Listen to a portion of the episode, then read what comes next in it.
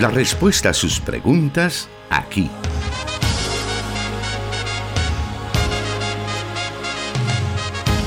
En Solución Bíblica. Comenzamos.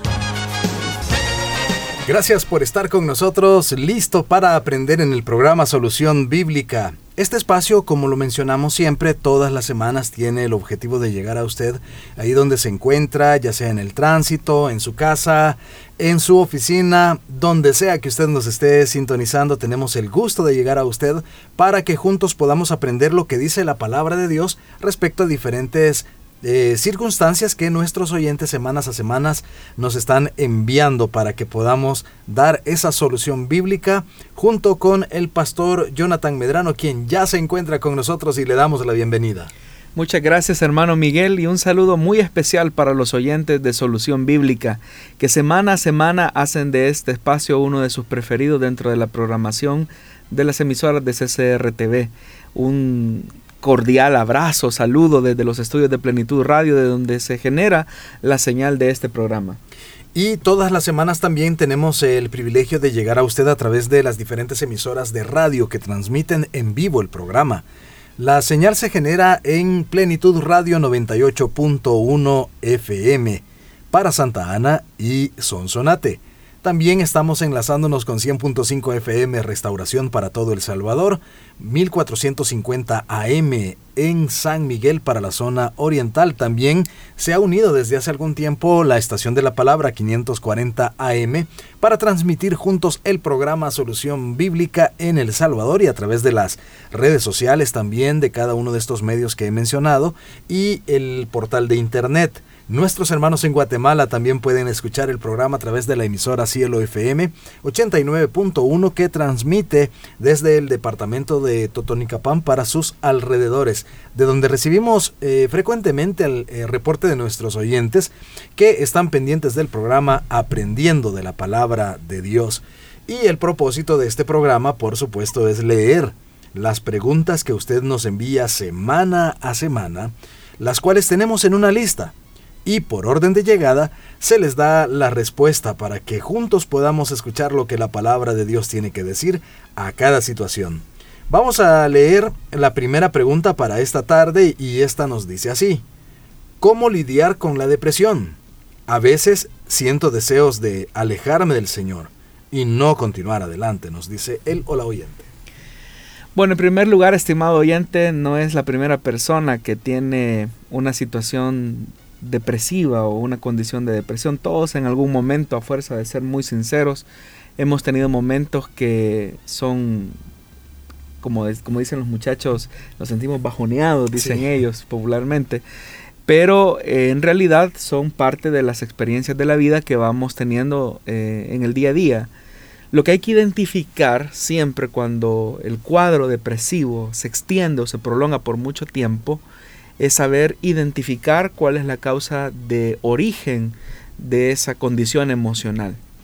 Usted menciona que una de las cosas que usted desea hacer es alejarse del Señor.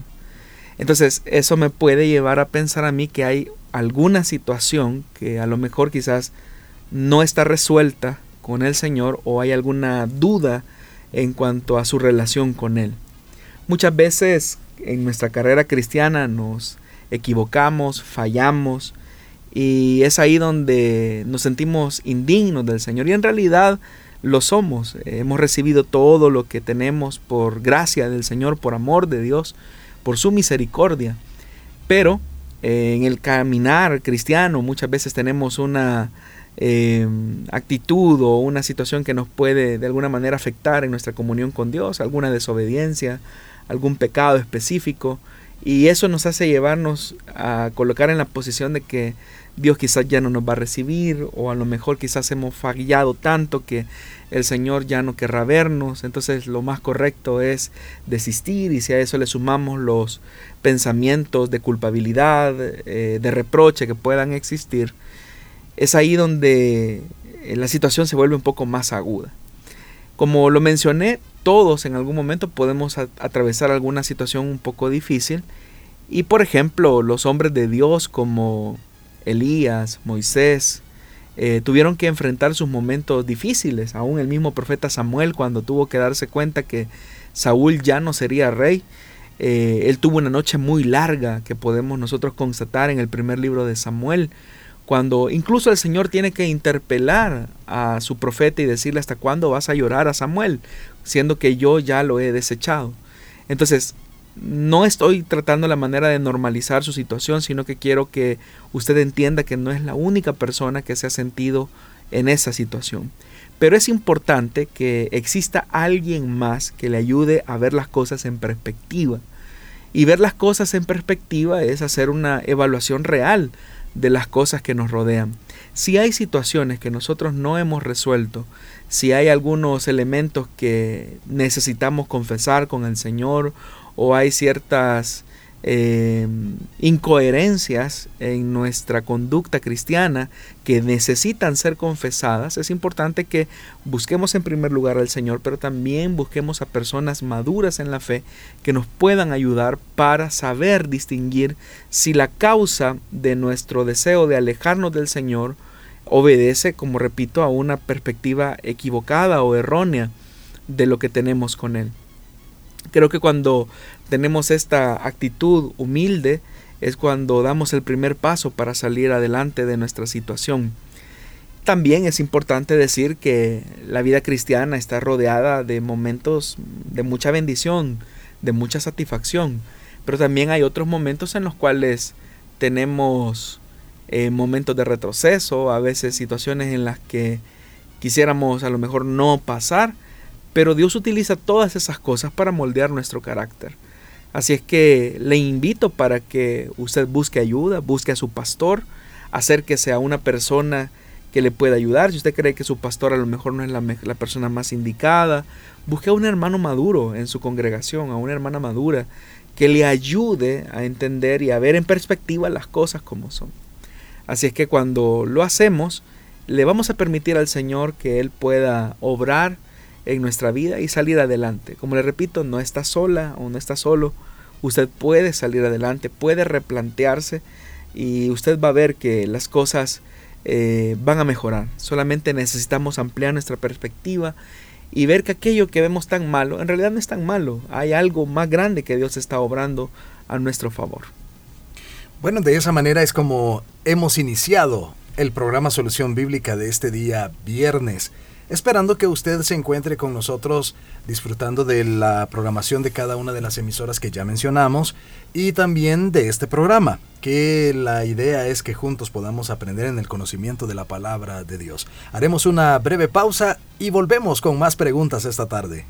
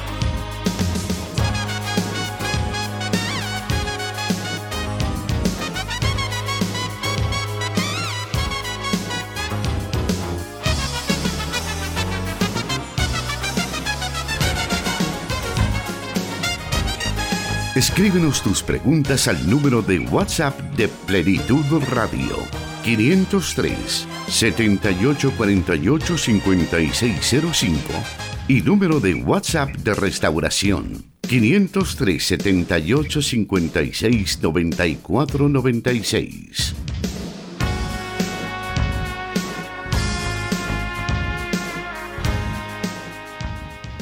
Vamos con la siguiente pregunta para esta tarde. acá en el programa Solución Bíblica. Esta pregunta nos dice así, ¿cómo saber si lo que estoy pidiendo en oración está acorde a la voluntad divina? Bueno, el ejercicio de la oración es un llamado de parte de Dios a rendir siempre nuestra voluntad a Él. Cada vez que el cristiano ora, en realidad está humillando su corazón, reconociendo que solamente depende de la mano protectora y soberana de Dios. Entonces, solo el mismo hecho de orar ya es un reconocimiento de rendir nuestra voluntad a Dios. Pero la oración, estimado hermano y hermana, no es un monólogo, es un diálogo que tenemos con Dios, en donde nosotros podemos ser lo suficientemente honestos y sinceros para abrir nuestro corazón a Él y permitir que sea Él quien acomode nuestra realidad y nos haga ver en perspectiva cuál es su voluntad para nosotros. Como la oración es un medio por, por, por el cual también podemos pedir algo a nuestro favor o podemos hacer una petición específica al Señor, se vuelve también importante que nosotros tengamos una actitud rendida, rendida a su voluntad para poner nuestro corazón en neutro. Es decir, que aun cuando yo le estoy pidiendo algo al Señor, tenga la capacidad de poner mi corazón en neutro y permitir que sea Él quien me diga si lo que voy a hacer o lo que estoy pidiendo es lo correcto, es lo adecuado, es lo que se ajusta al propósito de Dios. Porque al final de tanto Dios siempre querrá lo mejor para nosotros.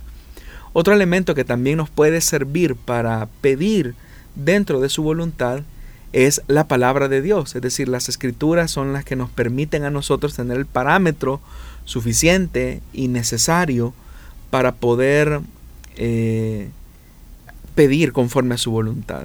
Dios jamás va a contestar una petición que vaya en contra de sus principios, porque estos eh, nacen o, eh, o emanan de su propia naturaleza de justicia, de verdad y de santidad.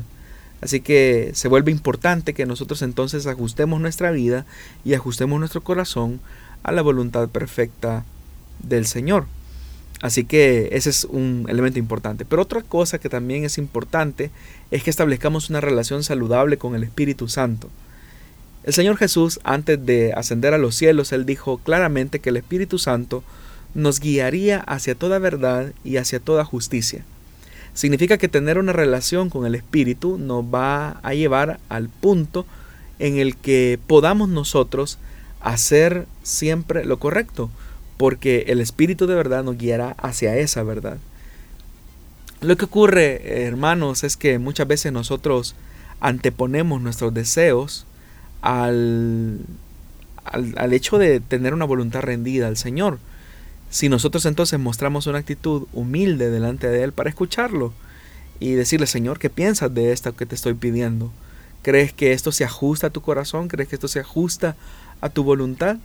es ahí entonces cuando finalmente vamos a lograr eh, pedir conforme a su voluntad.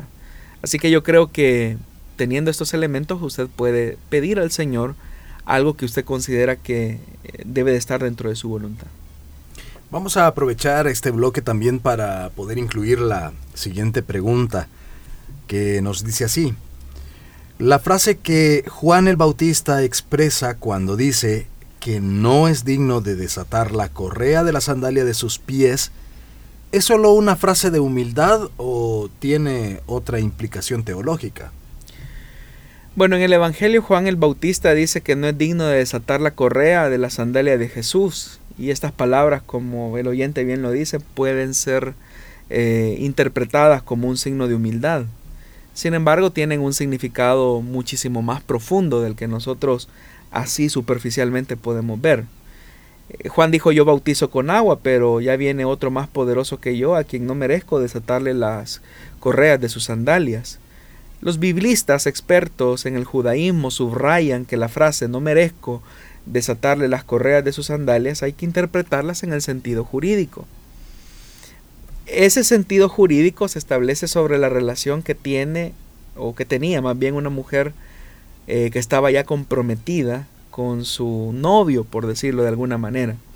Deuteronomio capítulo 25, versículo del 5 al 10, habla del matrimonio que, por ejemplo, por levirato, eh, se anima al hermano de un hombre que ha muerto sin hijos a casarse con una viuda, en un sentido más de redención, de redimir a la mujer que no le ha levantado descendencia a su marido difunto y con eso pues garantizaba la memoria de ese hombre que había muerto al tener hijos por medio de su hermano. Entonces, esa expresión que no es digno de desatar la correa de la sandalia de sus pies, Juan el Bautista está haciendo una referencia a la ley del levirato.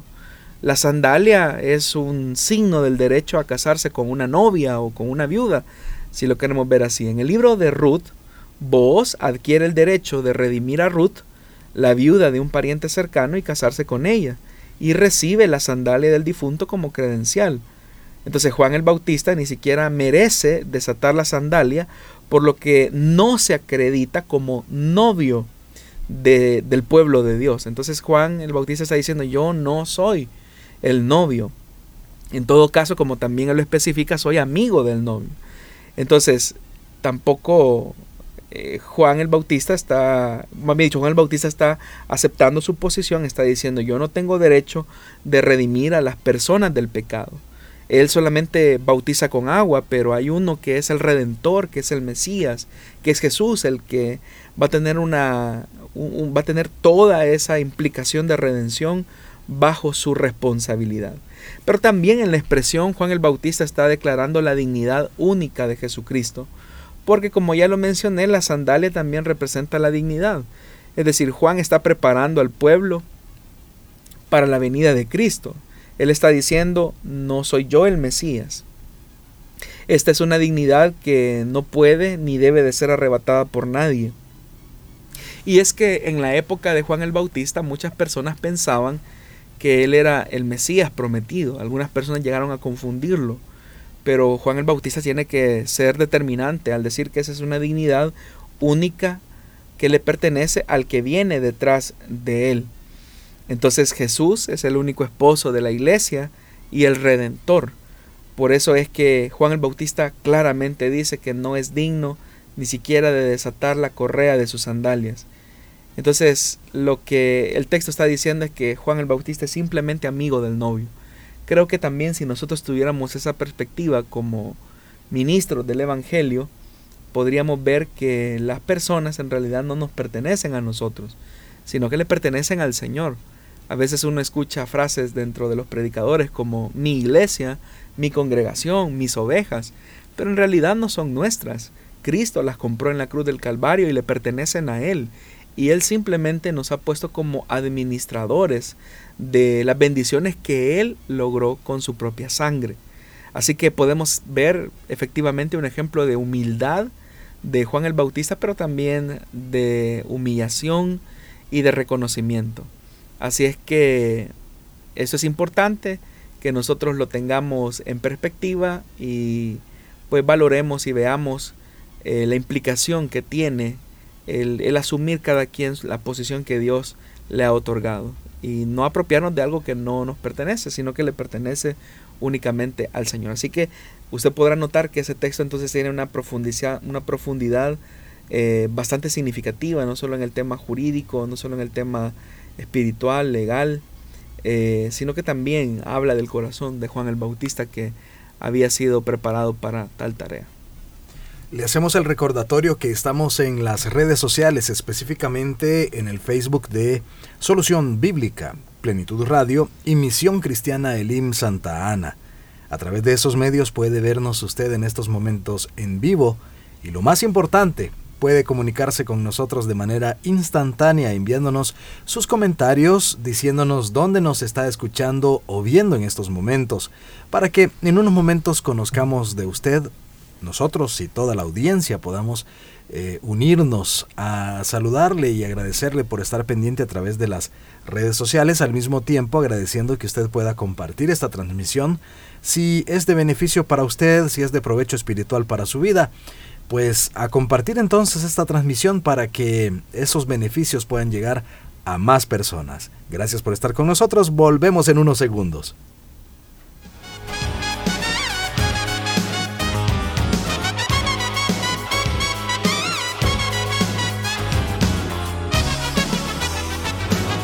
100.5 FM Restauración, transmitiendo en vivo. Solución Bíblica.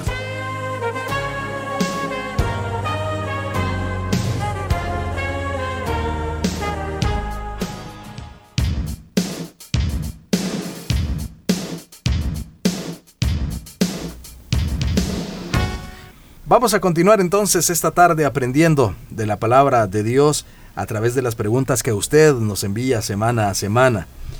Esta siguiente pregunta dice así. En los salmos aparece la palabra Selah. ¿Qué significa dicha palabra?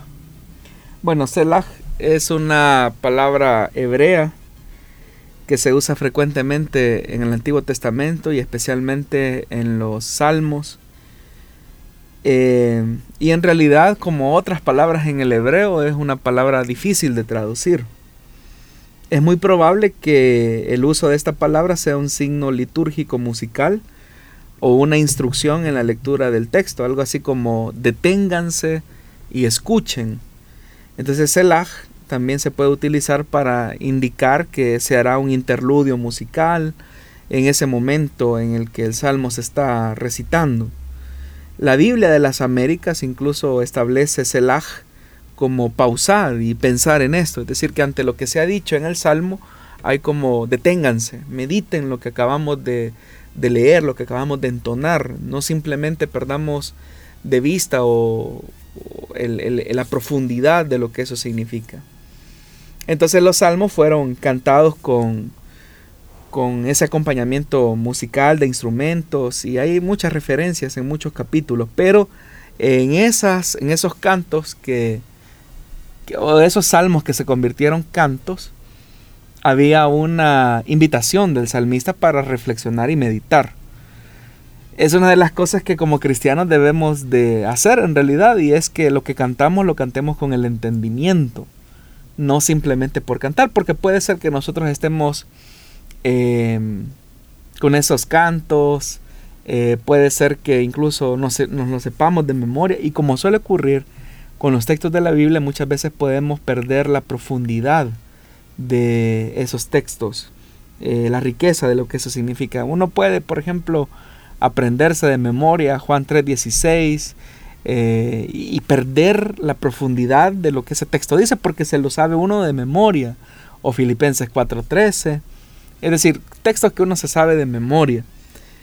Pero los, eh, los salmistas o el salmista tenía una preocupación porque la gente cantara o recitara y lo hiciera con el entendimiento. Entonces parece ser que Selah tiene que ver con ese signo litúrgico musical, pero que invita a la reflexión. Entonces, 31 de los 39 salmos con la leyenda para el maestro del coro eh, incluye la palabra Selah. Y Selah, como ya lo dije, señala esa pausa en la canción y como tal tiene una finalidad similar al amén, ya que hace hincapié en la importancia del pasaje anterior. Por otra parte, también Selah eh, puede significar, o algunos han llegado a interpretar que puede significar para siempre. Es decir, esto que nosotros hemos cantado, hemos entonado, no es simplemente una realidad solo nuestra, sino que también es una realidad para las generaciones venideras, para que en este punto siempre las generaciones venideras puedan meditar en lo que han cantado, en lo que han dicho. También eh, Selah, algunos han visto como, como esa, esa eh, de, una, de la raíz hebrea primaria eh, suele pasar o significar a pesar, a, balancear, a tratar la manera de equilibrar. Entonces, no hay, una, no hay un consenso en realidad de lo que significa la palabra, pero por lo menos en el uso de un signo litúrgico musical creo que eh, tiene una importancia, una implicación clara que es más que todo un llamado a meditar, a pensar. Así es que eso es la, lo que podríamos decir al respecto de esa, de esa palabra. Muy bien, vamos a seguir esta tarde. Todavía tenemos varias preguntas que nos han enviado, preguntas que hemos tomado del listado general. En algunos casos tocará que esperar un poco En otros casos, eh, también tenemos que mencionarlo, son preguntas que a lo mejor se han respondido en programas anteriores. Si usted eh, desea conocer algunos de los programas que ya se han transmitido, puede ir a las plataformas de Spotify y SoundCloud. Ahí encontrará usted cada uno de los programas que se han transmitido hasta la fecha y este que estamos transmitiendo en estos momentos lo podrá encontrar en un par de días para que pueda también escuchar otras respuestas. Seguramente encontrará eh, la respuesta a la pregunta que usted está eh, enviando. Pero en todo caso nosotros tomamos las preguntas y aun cuando a veces sean repetidas o tienen una forma diferente, el pastor Jonathan pues está acá con nosotros dispuesto a responder a cada una de esas preguntas. Haremos otra breve pausa y volvemos en unos segundos.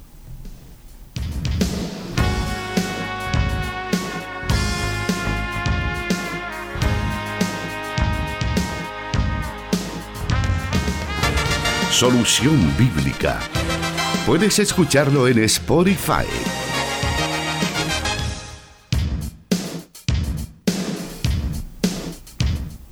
Vamos a conocer ahora la siguiente pregunta para esta tarde. Y esta nos dice así. He escuchado en sus mensajes y el hermano Mario Vega sobre lo importante de descubrir para que el Señor nos para qué el Señor nos ha traído a esta vida y a su obra. ¿Cómo puedo escuchar directamente a Dios para no perder tiempo en la vida haciendo cosas que Dios no quiere que haga? Bueno, esa es la primera pregunta que, es importante hacerse, ¿verdad? ¿Por qué estoy aquí en la tierra? Y específicamente llegar a esa conclusión a la que usted perfectamente ha arribado, no perder tiempo en la vida. Indiscutiblemente que todos en esta tierra tenemos una misión, una tarea que cumplir específicamente. Y es ahí donde se vuelve importante, ¿verdad? El hecho de de que podamos ser conscientes de lo que de lo que el Señor quiere para nosotros. Y esa es una pregunta que solamente Dios puede responder porque Dios nos hizo, Dios nos llamó y Él nos ha delegado una tarea específica. Entonces lo primero que debemos de hacer, como cuando hablábamos de la oración, acerca de escuchar la voluntad de Dios, es poner nuestro corazón en neutro, porque uno muchas veces pone sus, sus preferencias. Y al poner sus preferencias uno trata la manera de querer que Dios acepte aquello que, que, yo quiero, que, que, que, yo quiero ser. Por ejemplo, pudiera ser que alguien de repente diga, no, es que yo quiero ser pastor, o sea, mi anhelo es servirle al Señor, mi deseo es predicar el Evangelio y, y yo deseo ser pastor. Es un buen deseo, es una forma de, es una forma de predicar, de servir al Señor. Pero en realidad, a fuerza de ser sincero, Dios querrá que todos seamos pastores. O Dios le delegará a usted una tarea específica en la cual usted podrá llevar el Evangelio de otra manera. Probablemente a través de su profesión, probablemente a través de su servicio, su actitud como cristiano. Es decir, hay diferentes formas en las que podemos servir a Dios. Pero eh, debemos de ser muy cuidadosos, de no poner nuestros intereses por encima de la voluntad de Dios, de tener una actitud rendida a lo que Él quiere. Si nosotros tenemos esa capacidad de escuchar a Dios, vamos a nosotros también a tener una oportunidad de crecimiento. Entonces es ahí donde se vuelve importante, estimados hermanos, que podamos crecer en esa dependencia absoluta del Señor. Si nosotros tenemos esa capacidad de, rendir nuestra voluntad a Él, indiscutiblemente que vamos a lograr descubrir para qué estamos en esta tierra. Y cuando Dios nos enseñe por qué nos trajo a esta tierra, dediquémonos a eso y hagámoslo con excelencia, sin temor, sin miedo, porque es el Señor el que nos ha abierto el paso, es el Señor el que nos ha abierto el camino. Entonces, eso es importante que nosotros lo, lo hagamos.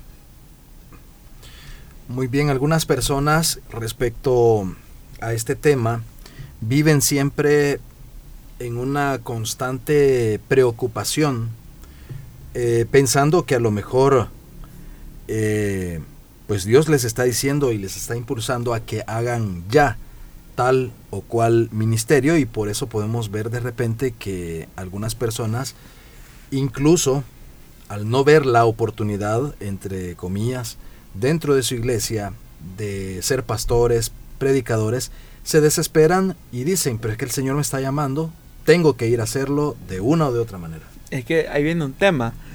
Eh, el tiempo de Dios no es nuestro tiempo. Eh, hay gente que así fuerza las cosas, hermano. bueno, yo sé de muchos casos, ¿verdad? De personas que por la vía del activismo dentro de una iglesia quieren forzar un ministerio. O sea, hay gente que usted lo ve así externamente y uno diría, qué buen servidor, es una persona muy dedicada, está haciendo la obra de Dios. Pero resulta que la motivación es tratar la manera de autopromoverse. Y no es, la, no es el deseo sincero de Dios, hacia Dios más bien, de querer dar lo mejor de uno. Entonces cuando uno, y eso no es tan fácil de, de descubrirlo porque en realidad Dios nos llama a todos los cristianos a que seamos diligentes en la obra de Dios. Pero el problema es cuando detrás de esa diligencia lo que existe es un activismo que no es correcto, que es enfermizo, por tratar la manera de forzar las cosas. Entonces yo voy a tratar la manera de ser el más puntual, voy a tratar la manera de hacer lo mejor que pueda, de demostrarles que soy un buen predicador. Y todas esas cosas, digamos, uno puede juzgarlas de manera superficial, como Samuel lo hizo con el hijo, con los hijos o con el hijo mayor de Elí, este es el rey, ¿verdad? Porque este tiene toda la apariencia de convertirse en el nuevo monarca de Israel que iba a sustituir a Saúl, pero el Señor le tuvo que decir a Samuel, ¿verdad? No te, no, no, te equivoques, eh, Samuel, no juzgues las cosas sobre la base de la apariencia. Entonces, cuando hay una persona que se obsesiona al punto de, de forzar las cosas, lo que va a ocurrir es que se va a ir a, va a desgastarse, va a perder el tiempo, se va a frustrar porque no van a haber resultados, porque Dios únicamente está comprometido a respaldar, en el caso específico del ministerio, a aquellos a los que Él ha llamado, aquellos que por vía de la fuerza o del activismo eh, rápidamente van a sentir todo cuesta arriba, y no es que el, que el que sea llamado lo tenga fácil, no, pero al menos el que ha sido llamado por parte de Dios tiene una convicción que lo sostiene y dice, bueno, yo me metí en este lío, mm, bueno, ni, me metí, me metieron, ¿verdad? El Señor me dijo que viniera y, me sustenta la palabra que Él me ha dado. Entonces, puede venir la adversidad, puede venir la dificultad, pero la persona tiene una actitud de humildad hacia Dios. Pero la persona que se metió es una persona que en el tiempo se va a quebrar, o sea, no va a durar mucho, o lo que va a hacer es producir un desgaste a la obra, un desgaste a Él y es de lo que uno tiene que tener mucho cuidado, de no forzar las cosas. Por eso yo decía, hermano Miguel, hace un momento que uno tiene que poner su corazón en neutro, ¿verdad? Está bien, yo deseo algo para la obra de Dios, pero ¿es eso lo que Dios quiere para mí? ¿Es eso lo que Dios quiere para, para, para los próximos años de mi vida? Y cuando lo hacemos, cuando rendimos nuestra voluntad al Señor, es cuando Él es tan bueno, Él siempre nos va a decir qué es lo correcto, qué es lo que debemos de hacer. Así es que yo le diría eh, que, debemos de rendir nuestra, nuestra vida, tener una actitud de humildad ante el Señor. Muy bien. Tenemos aún tiempo para más preguntas en esta tarde. Siga con nosotros disfrutando del programa Solución Bíblica. Haremos una nueva, muy breve pausa, pero ya regresamos.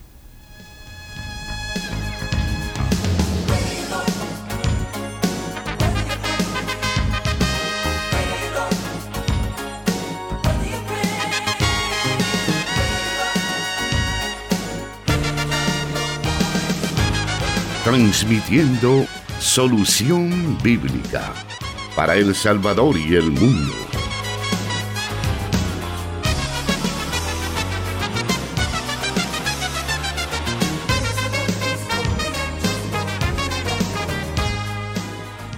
Muy bien, vamos a continuar entonces esta tarde y vamos a la siguiente pregunta.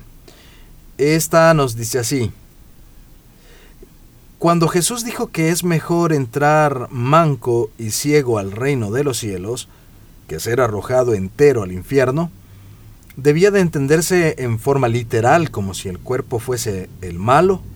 ¿Viene de ahí esa práctica de algunos monjes de lacerarse el cuerpo? Bueno, Eh, cuando Jesús dijo eso, ¿verdad? Él estaba hablando acerca de, de ser radicales con la causa o el origen del pecado. Obviamente que el pecado no, no está en el cuerpo en sí mismo, porque el cuerpo eh, ha sido creado a imagen y semejanza de Dios, es decir, nuestra vida, el ser humano ha sido creado a imagen y semejanza de Dios. Jesús de lo que estaba hablando es que al momento de tomar una actitud hacia el pecado debemos de ser determinantes absolutamente. Porque en realidad, como también él mismo lo dijo, los homicidios, los adulterios, eh, los asesinatos, la mentira, el robo, no vienen eh, de lo exterior, viene de lo interior, viene del corazón. Es decir, en el corazón se maquinan todos esos pensamientos de maldad. Entonces yo eh, veo en el pasaje que Jesús está haciendo, está llamando a la radicalidad en cuanto a la conducta que el cristiano o los discípulos de Jesús tienen que tener con respecto al pecado. Entonces, ¿cuál es el origen del pecado? Es en el corazón. Entonces, siendo que en el corazón está el problema, es ahí donde hay que solucionar la situación. Y, una vez el corazón está eh, solucionado, nosotros podemos enfrentar el pecado como debe de ser. Con respecto a que si de ahí viene la práctica de los monjes eh, especialmente, no son todos, ¿verdad? Eh, específicamente la orden franciscana creo que es la que tiende a lastimarse, o lo hacía, porque no, no son todas ahora, eh, a flagelarse el cuerpo, en parte, en parte. Lo que pasa es que en el concepto que se tenía dentro del catolicismo romano, y todavía incluso el concepto que se tiene aún dentro de algunos evangélicos, es que la carne es el cuerpo o sea, este cuerpo que tenemos, el cuerpo físico. Y dicen, es que yo voy a someter mi carne a ayunos, a vigilias, porque este cuerpo siempre me inclina hacia lo malo. No, y el cuerpo es neutro. O sea, por eso es que la Biblia nos invita a que presentemos nuestros cuerpos como instrumentos eh, de Dios, a unir nuestros cuerpos a Cristo, como dice el apóstol Pablo en la primera carta eh, a los Corintios, en el capítulo 6, que unamos nuestros cuerpos a Cristo. Es decir, que el cuerpo no es malo. Lo que hagamos con el cuerpo como el resultado de la inclinación pecaminosa del corazón es lo que al final hace o conduce a una persona a cometer algún tipo de pecado. Por ejemplo, eh, comer es algo necesario, pero el exceso de comida es glotonería y eso es lo que la Biblia censura. Eh, el sexo no es malo, fue diseñado por Dios. Dios creó nuestros cuerpos, Dios creó nuestra sexualidad y Dios desea que disfrutemos de la sexualidad dentro del, parámetro de su voluntad, que es el matrimonio. Pero el adulterio, eh, la pornografía, la fornicación, el incesto, la lujuria, la lascivia, todo eso nace del corazón y ese exceso a la, sexualidad se convierte en una idolatría. Entonces, contra eso es que lo que Dios se opone. Pero note, el cuerpo en sí mismo no es malo, es neutro, es como la lengua. O sea, la lengua la podemos utilizar para predicar la palabra de Dios, eh, para hablar a los oyentes como lo estamos haciendo ahora nosotros, pero como dice Santiago, ¿verdad? La misma lengua es capaz de incendiar. Eh, toda la creación, ¿verdad? Eh, provocar un caos. Entonces, fin, entonces es importante que definamos para qué vamos a utilizar nuestro cuerpo, nuestros miembros, si para honrar a Dios o, para deshonrarlo. Muy bien, en nuestras redes sociales también en estos momentos se está eh, presentando una pregunta, pastor, y ya que hablábamos respecto a los cultos, los servicios que se dan en Misión Cristiana Elim, eh, respecto a la disposición del gobierno de haber eh, quitado el uso eh, obligatorio de la mascarilla, ¿en Iglesia Lin se va a mantener aún? Bueno, esa es una pregunta que solamente las autoridades de la misión pueden responder, hermano. Muy bien, vamos entonces a continuar ahora con la siguiente pregunta que nos dice de esta, de esta manera entre la represión y la prevención de la violencia, ¿qué estrategia debería de ser utilizada en nuestro país? Bueno, para nadie es un secreto, hermano, que el, nuestro país ha vivido por siglos de mucha violencia. La situación de violencia social que vivimos ahora es el resultado de todos los conflictos de desigualdad, de injusticia que se han vivido a lo largo de muchos años. Ahora, para hacerle frente a las causas estructurales de la violencia, es importante conocer cuál es el patógeno de la violencia, como también el pastor Mario Vega en algunos de sus editoriales ha, mencionado, cuál es ese vector. Y hay muchas circunstancias, bueno, él haciendo referencia al doctor Gilligan habla de la condición eh, humilladora eh, que se le puede ejercer a una persona cuando se le priva de ciertos elementos que son básicos para la vida. Ahora, al Estado le corresponden dos tareas fundamentales, la prevención y la represión. ¿Cuál es mejor que la otra? En realidad no es una discusión, ambas son necesarias. Debe de existir prevención del delito, creando las condiciones que destruyan todos aquellos elementos de violencia o que la susciten.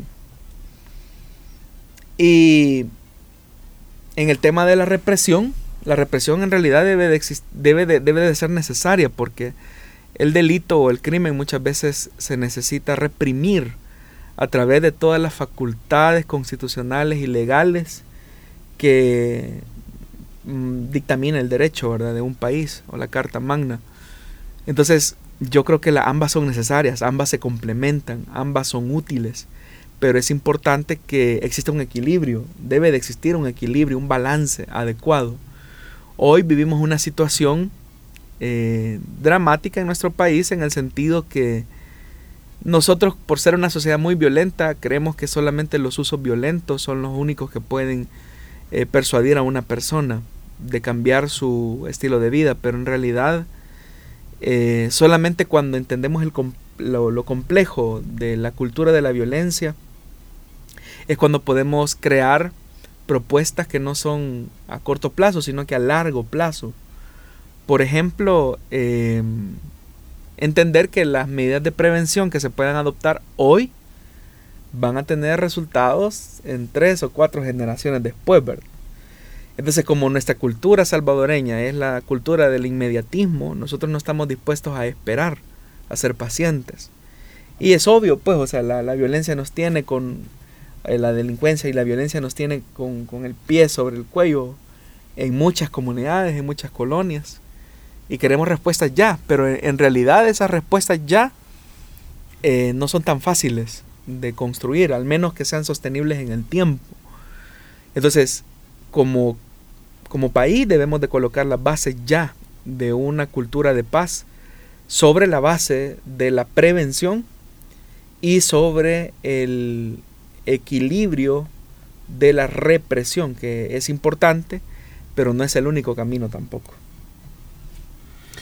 Bueno, referente también a todo esto, ¿qué podemos pensar nosotros como cristianos, como iglesia, o a lo mejor cuál debe ser nuestra eh, atención respecto también a tal vez miembros de nuestra iglesia, miembros de nuestra comunidad o de nuestras células que a lo mejor por su pasado también están siendo perseguidos y sufriendo también las consecuencias de ese, de ese pasado. ¿Cuál debe ser nuestra actitud ante todo eso? Bueno, incluso hermano, no solo gente que estuvo en el pasado, en su vida vieja, incluso personas que no han estado, están pasando un mal momento o han pasado. Eh, obviamente, ¿verdad? Como hay toda una maquinaria publicitaria alrededor de eso, casi no se, no, no, no se le dio mucho énfasis, pero se capturaron a un grupo de personas, ¿verdad? Que no eran empleados de una empresa, de, creo que era de, de transporte, y se les juzgó, ¿verdad? Como si fuesen eh, personas también que estaban delinquiendo. Allá creo que quizás a los dos días salió una pequeña nota, ¿verdad? Donde decía que, ups, nos equivocamos, ¿verdad? No eran ellos. Y sí puede haber cierto margen de error. Pero pensemos en ese, si ese margen de error fuera para un familiar nuestro, ¿verdad? Pensemos si ese margen de error fuese para, para un hijo nuestro. Eh, sé del caso de una persona, ¿verdad? Que eh, se le llevó a su hijo, ¿verdad? Un hermano se le llevó a su hijo y él, pues obviamente en su deseo como padre, y no andaba en nada, o sea, el muchacho es un estudiante, ¿verdad? En su, en su intento de proteger a su hijo, pues hubo un abuso de autoridad. Eh, gracias a Dios, pues fue tan fuerte la presencia de la comunidad que, que casi fue eh, unánime, ¿verdad? Ellos no andan en nada, ¿verdad? O sea, son personas de bien. Eh, gracias a Dios pues no, no hubo mayor cosa, pero el, estigma de donde, de donde vivimos, o sea, solo, solo el hecho de que un joven viva en una comunidad de Apopa, de Soyapango, de Ilopango, eh, ya como que es un estigma de que es pandillero o es marero, y no es así. Hay gente de bien en esas comunidades, hay gente honesta. Entonces, por eso es que hay todo un protocolo que se debe de seguir eh, y que se debe de, tratar la manera de, seguir al pie de la letra, pero eh, nuestra sociedad está tan sedienta de, justicia que... ¿Será justicia o venganza? Pueden ser varias cosas, lo que pasa es que nuestra sociedad es muy vengativa, Yo he escuchado comentarios, ¿verdad? Que lo ideal sería meterlos a, todos en un lugar y prenderle fuego a eso. O sea, yo he escuchado de gente así. Aún incluso, cristianos. Eso es lo vergonzoso. Eso es lo vergonzoso, lo penoso que aún de cristianos. Y no me extrañaría que en estos mismos momentos haya gente que ya me esté dando muchas bendiciones a través de las redes, pero eh, el punto es que eso no es el evangelio. O sea, no es, la, eh, no es el evangelio. Entonces, el evangelio nos llama a construir una paz sobre la base de la, de la justicia, de la, de la verdad. Y obviamente que el que ha cometido un delito debe de pagarlo, hermano. Debe de pagarlo porque la misma escritura establece, ¿verdad? Que todo en esta vida tiene una consecuencia. Estamos de acuerdo en eso. Pero solo, solo estigmatizar a una persona porque vive en una colonia y porque es joven y catalogarlo inmediatamente como una persona que está involucrado en, organizaciones ilícitas, eh, yo creo que es tampoco, eh, tampoco se puede, no se vale. Entonces un llamado, yo sé que hay muy buenos elementos eh, de la seguridad pública y yo sé que los hay, a ser objetivos, a tratar la manera de ser objetivos, a no abusar de nuestra autoridad, porque de toda nuestra, de todo el ejercicio público de nuestra autoridad tendremos que dar cuenta al Dios de quien emana toda autoridad en la tierra. Muy bien. Esa es la pregunta con la que finalizamos nuestro programa de hoy, en este ya fin de semana, donde pues también tenemos que decirlo, eh, hay que seguir adelante con las células el día sábado, las actividades del día domingo, que juntos podamos trabajar para, para nuestro Dios llevando adelante esta obra. Pastor Jonathan, gracias por habernos acompañado. Muchas gracias hermano Miguel y gracias a los oyentes que siempre hacen de este programa uno de sus favoritos dentro de la programación y gracias por permitirnos crecer junto a ustedes. Que el Señor les bendiga. Recuerde que puede volver a escuchar este programa cuando la transmisión termine en Facebook Live, asimismo en las plataformas de SoundCloud y Spotify. Ahí puede encontrarnos como Solución Bíblica y escuchar todos los programas que se han transmitido hasta la fecha. Hasta la próxima y que el Señor le bendiga.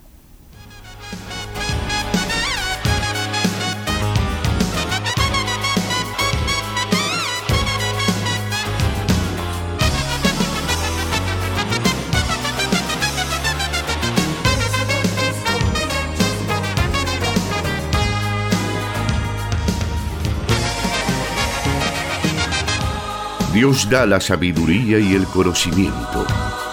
Solución bíblica. Hasta el próximo programa.